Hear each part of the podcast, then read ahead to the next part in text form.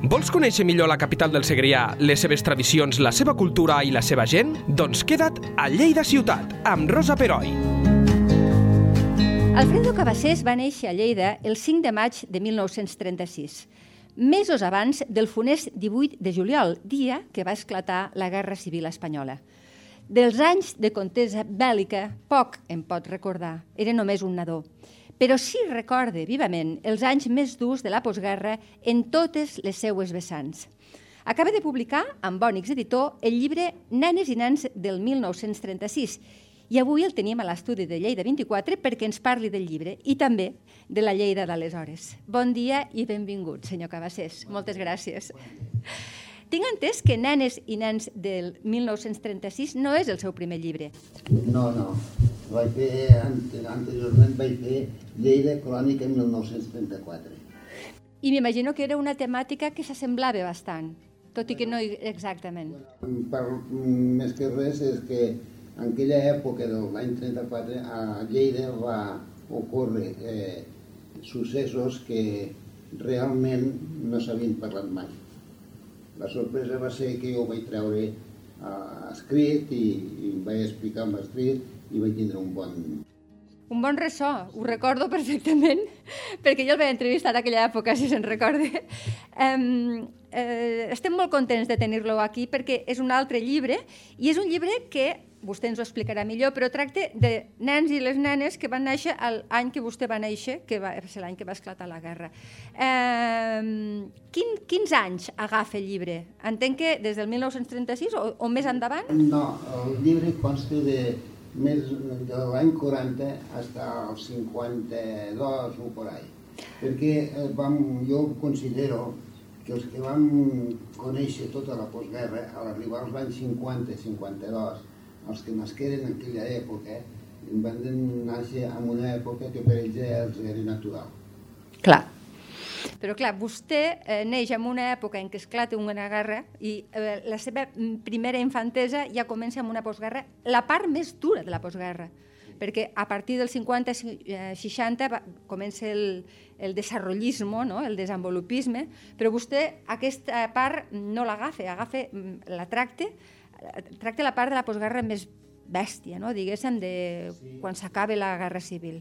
Sí, perquè eh, considerem que nosaltres, els nadons, mm, tenim records i sabem vivències i sabem el que ens explicaven els nostres pares, la, la fugida de Lleida, sí. eh, la primera Cervera, després a Arenys de Munt, eh, el meu pare al camp de concentració, al cap de sis mesos on va poder sortir dels revolts que vam recollir a la, a la mateixa ciutat de Lleida i, clar, pues, això comença a marcar a partir dels 40 que comencem a anar a les escoles. Clar, i que és vostè quan entenc que deu, ten deu tenir els primers records. Sí. Perquè, clar, tenia 4 o 5 anys, eh, que és quan un comença a, a, a tenir records de l'època. Sí, als 4 anys ja ens feien formar al pati, ens feien ficar el braç dret, a l'ombro dret del company del davant, després l'esquerra a l'esquerra de l'altre company, i vull dir que era una cosa molt, molt militar, molt ja, ja. Eh, és ensenyar ja, o sigui, ens, ja ens reeducaven a nosaltres. Entenc perfectament. Eh, vostè en alguna altra ocasió ho ha dit, i, i és veritat, que s'explica molt la Guerra Civil, o s'ha explicat, i també tot el període de la postguerra, que va durar moltíssim, fins que no va morir Franco, però eh, no s'explica el que vostè ha fet, que és explicar la vida quotidiana i que és una generació molt oblidada. Vostè per què diu això? Creu que mm, s'hauria de fer més, més mm, bueno, és que, treball? És que nosaltres mm, el, el càstig que teníem era eh, cuidado on parles català, ca, català sí. on parles castellà, eh, la, la persecució contínua a, a les escoles, eh, matxacant amb religió, amb poca matemàtica i amb poca aritmètica i amb, bueno, eh, o sigui, poca formació de veritat i molta formació de l'espíritu nacional, no entenc? Al col·legi resar, ja. marxar al migdia a resar, a la tarda resar, i a la tarda resar al, al final de la classe el rosari. I clar, tot això és pesat. I nosaltres llavors és quan ens vam indicar i ens vam criar, com que diu, al carrer. Al carrer. Al carrer érem feliços. Sí? Sí. O sigui, eh, una mica era el moment de sentir certa llibertat. Vam emplear la submissió, perquè comprenem nosaltres ja amb 14 anys que amb la submissió vencem la, la dictadura. Encara que sembla una paradoxa, sí? De voler volia revolucions, volia pegar. A nosaltres no ens van pegar mai. En van sortir mai.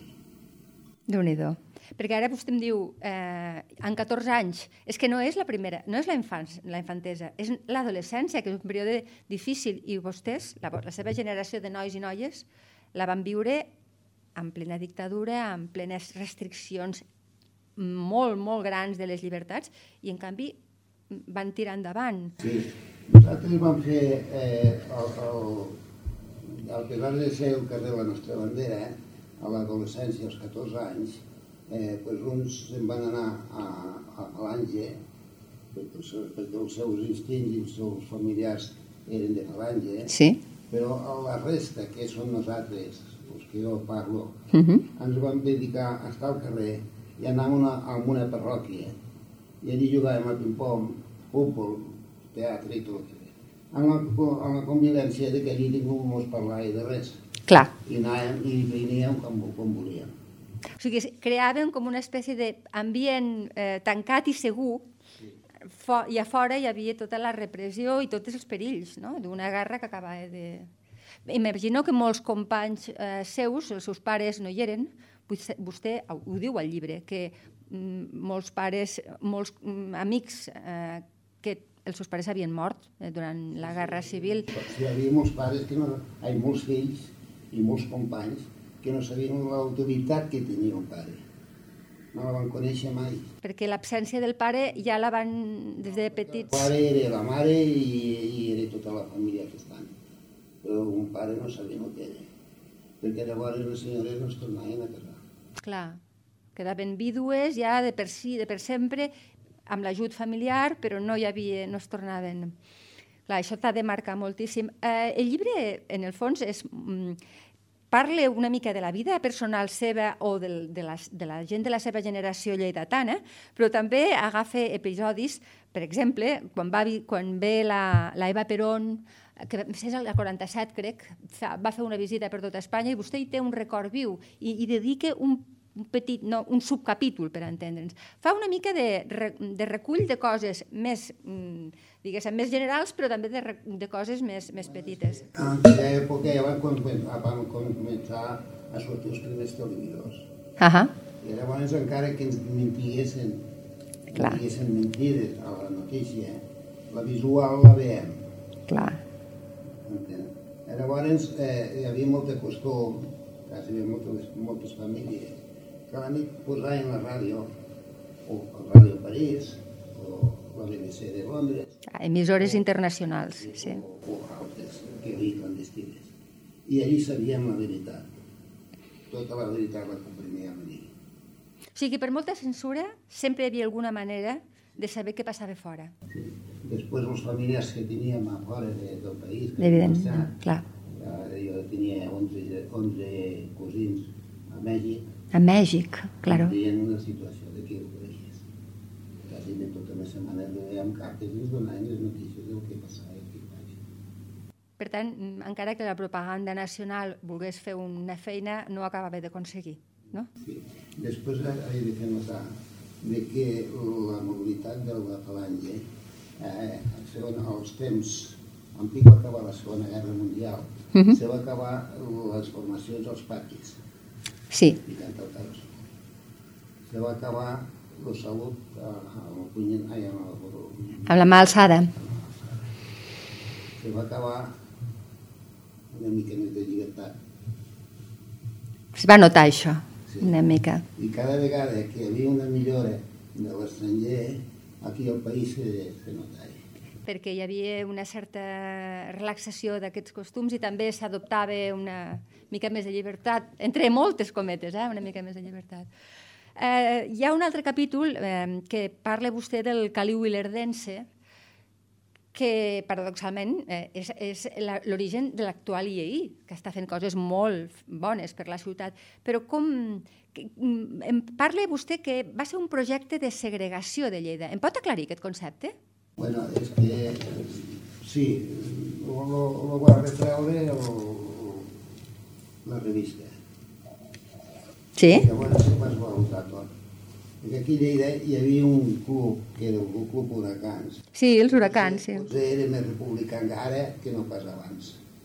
Val. Estaven amagats i, i aquesta gent van esvalutar a tot, a, a tot Lleida. I va fer una espècie de reclamació i recollida de firmes d'aquest projecte en no sé més. Val. Molt bé. Mm, li demano una descripció molt breu molt personal, molt, molt de vivència seva íntima. Com definiria la Lleida de la seva infància i adolescència? Hi ha gent que em diu grisa, fosca. Mm, vostè té aquest record? La joventut la vam fer alegre, eh? Eh que sí? Sí. La alegre. És això. Clar, suposo que éreu... Eh, eh, quan ets, ets jove, ets jove, independentment del que vius, no? Tot i que no, no els hi van posar molt fàcil. I, I vostè també ho comenta, aquest llibre m'imagino que l'ha fet també per, necessitat de treure records, però també perquè la gent prengui consciència de que no fa tants anys mm, Espanya, Catalunya, Lleida, estàvem vivint un període fosquíssim de la nostra història i sembla que s'hagi oblidat una mica. Té aquesta sensació? Sí, per això he fet el llibre. Clar, perquè no està prou explicat. No, no, no. S'ha explicat, miri, s'ha explicat de que va haver nens que van anar eh, a Rússia, els van traslladar a sí. Rússia. Aquests, aquests nens van anar a Rússia per una part. Però llavors també es parlen dels nens que van portar a Suïssa, i era l'altra part. Ja. Yeah. Però tant d'una part com de l'altra eren compromesos amb els pares. Clar. Els que no estàvem compromesos en política ni en res, aquests no els vam tindre que quedar aquí. Exacte. I aquestes vivències són les que vostè les trasllada en aquest llibre. Um, creu que una llei de memòria històrica era més que imprescindible i que està, ha costat massa anys. I per què té tants detractors? Jo li diré així de franc. Eh, la, la transició democràtica aquí a Espanya l'any 78 no es va fer com s'havia de fer al poder van pujar a les mateixes persones que les van tindre als ajuntaments com a palantistes. Ja. O a la Diputació, o, o, o al govern. Vol dir que no, no es va fer foc nou, no, va fer, no es va fer una neteja, no, va haver una continuació. No. I jo, jo m'atreviria a dir que eh, inclús potser van sortir molts no. Ja. Déu-n'hi-do. Per tant, reivindica no només la, llei, la memòria històrica per Lleida, sinó per tot el món en general. Ara estem passant el que està passant a Ucraïna, això és, ha de quedar, no s'ha d'oblidar, perquè entenc que sense entendre el passat no es pot entendre el present ni tampoc preparar un bon futur. M'imagino que és així, no?, com funciona.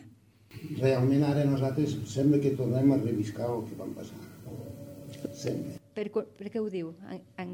Perquè ara hi ha una guerra d'una persona que surten cada 70 o 75 anys, surt una persona com aquesta i tot desemboca sempre en una guerra mundial. O sigui que vostè és molt, molt pessimista pel que veig amb això que està passant. Menys mal que ara se fa una altra guerra. És un altre tipus de guerra, sí. El senyor està tan tocat. Mm. Podria ser que respirés per un altre lloc. Sí, sí, això preocupa moltíssim a tothom i esperem, esperem senyor Cabassés, que s'equivoqui. Eh, li vull preguntar, i ja estem acabant, eh, per la forma de treball, perquè és un llibre eh, molt, molt, molt treballat, i, i vostè com ho feia? Agafava, no sé, es prenia un horari per es, escriure, ho feia, com ho feia? la, seva, la seva dona eh, ens fa un gest com dient, Déu-n'hi-do, per què? Per què? Eh, ara aquí me falta un document. I buscar, eh, buscar, eh. Vaig trobar documents a Córdoba. Em van enviar a, a Córdoba sabien més de Lleida que nosaltres aquí. La documentació allí és. Han fet, entenc que han fet un treball previ més de recopilació de coses que no s'ha fet tant aquí a Lleida i per tant va haver de recórrer. I allí ha sortit d'historiadors que han fet uns, uns treballs que estan posats a internet, te'ls donen ells, te'ls fan passar ells, entres amb una clau i allí ho trobes tot. Després també cal dir que vaig entrar també a la memòria històrica. Molt bé. Mm. Eh, no cal dir a l'arxiu municipal de Quinera, Sí. a l'estudi Sí. Li han donat facilitats, entenc que ho va, ho va poder fer bé, tot i que la, la feinada devia ser eh, ingent, perquè... i, i fixi's que si estan ben organitzats els del, els del de la memòria Sí. de, de Madrid, que em van dir que truqués a l'estiu municipal del Vallès, que allí tenien un document que jo es buscar.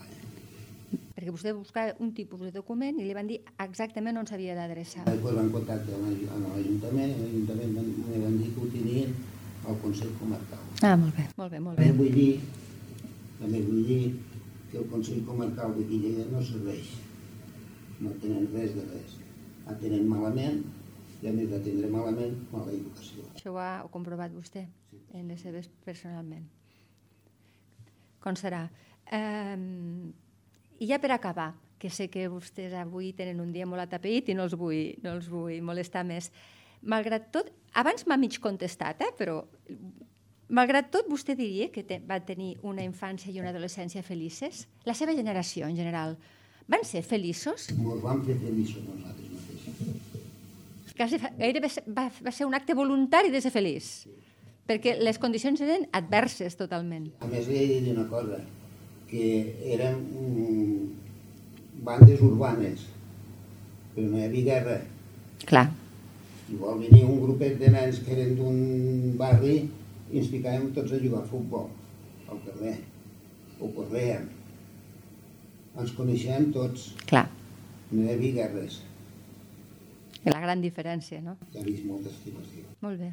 Doncs mm, moltíssimes felicitats per aquest nou llibre, senyor Cabassés. Moltíssimes gràcies per haver vingut aquí i, i estem contentíssims. No se m'emocioni, que em ficaré a plorar jo. Eh, de veritat, moltíssimes gràcies i, i que tingui moltíssima sort, perquè la tindrà, amb aquest llibre tan bonic.